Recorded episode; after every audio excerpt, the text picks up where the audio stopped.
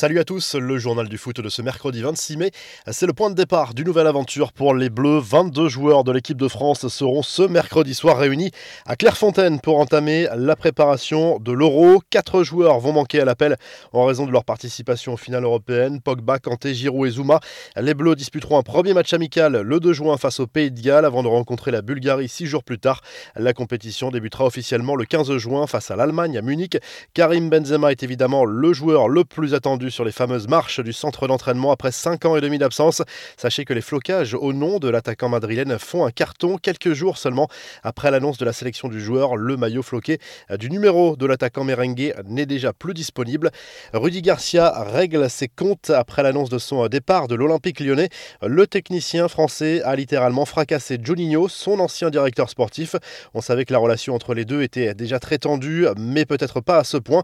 Garcia a expliqué sur RMC et au quotidien l'équipe comment le Brésilien avait tenté d'interférer dans certains choix sportifs, notamment sur le temps de jeu des Brésiliens. Il regrette aussi son manque d'expérience. Jean-Michel Aulas et plusieurs joueurs ou anciens joueurs du club ont immédiatement réagi à cet entretien sur les réseaux sociaux. Le président lyonnais s'est dit très déçu par cette sortie médiatique. La finale de la Ligue Europa, c'est ce soir à Gantz, en Pologne. Elle oppose les Anglais de Manchester United aux Espagnols de Villarreal. Coup d'envoi à 21h. En grand spécialiste, l'entraîneur de Villarreal, Unai Emery, dispute sa cinquième finale de ces trois.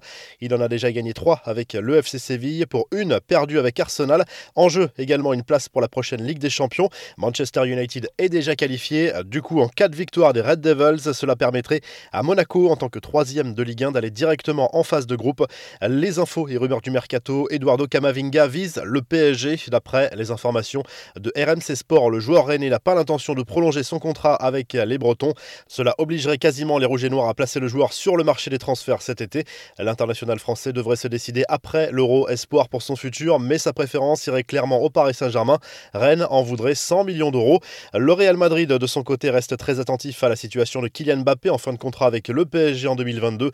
Le club madrilène tenterait même de pousser l'attaquant français à ne pas prolonger son bail pour mettre la pression sur les dirigeants parisiens qui seraient alors quasiment obligés de le vendre cet été. Nasser El Khelaifi s'était lui dit confiant sur l'issue de ce dossier qui va forcément faire du bruit dans les semaines à venir. Autre dossier bouillant pour le Real, la prolongation de Sergio Ramos est toujours en suspens. Florentino Pérez n'a pas encore appelé le défenseur pour lui faire une proposition, mais les discussions ne sont pas rompues et le président madrilène pourrait même le convaincre de rester.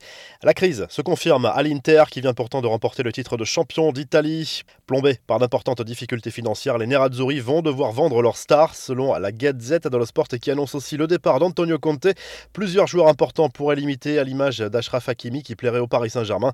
Lukaku intéresse Manchester City. Cette fois, c'est officiel, Hansi Flick sera le prochain sélectionneur de l'Allemagne.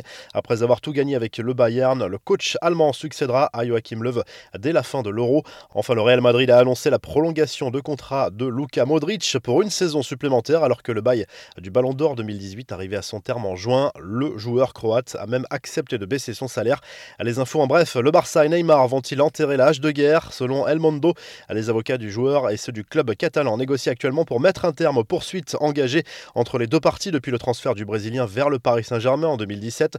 Deux gros dossiers judiciaires sont actuellement ouverts, celui concernant un non-règlement de 3,5 millions d'euros aux joueurs et celui sur la plainte du Barça contre Neymar, le Barça considérant l'avoir payé trop cher lors de son passage selon les conclusions du contrôle fiscal auquel le club a été soumis.